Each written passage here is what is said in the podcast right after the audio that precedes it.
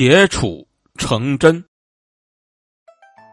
这个典故呢，出自明朝戏曲作家郑之珍所著的剧本《木莲救母四刘氏斋泥》。相关的原文是：摩铁溪在象耳山下，世传李太白读书山中，未成弃去。过世溪逢老妪方磨铁杵，问之曰：“欲作针。”太白感其意，还足业。唐朝著名的大诗人李白，小的时候呢，不太喜欢读书，经常逃学。逃学之后，他就到街上去闲逛。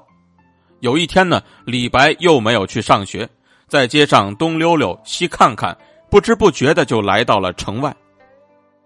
暖和的阳光，欢快的小鸟，随风摇摆的花草，使李白感叹不已。这么好的天气！如果整天在屋里读书，多没意思。他走着走着，在一个破茅草屋门口，就看到坐着一个满头白发的老婆婆，正在那里磨一根棍子般粗的铁杵。李白呢，很是好奇，走过去就问道：“老婆婆，您在做什么？”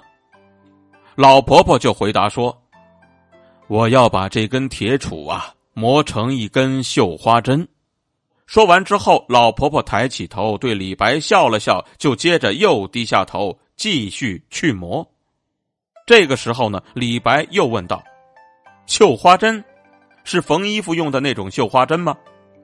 婆婆回答说：“当然，当然是了。”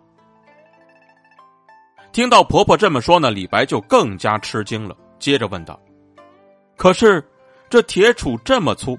什么时候能够磨成细细的绣花针呢？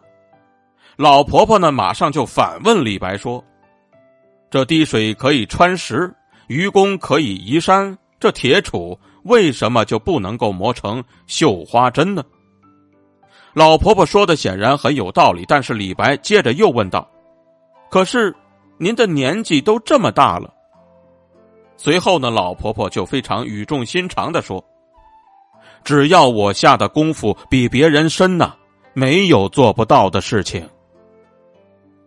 听到老婆婆说的这番话呢，让李白感到非常的惭愧。于是他们，于是呢，就在他回去之后，就再也没有逃过学了。每天的学习也变得特别用功。也正因如此，这才成为了名垂千古的诗仙。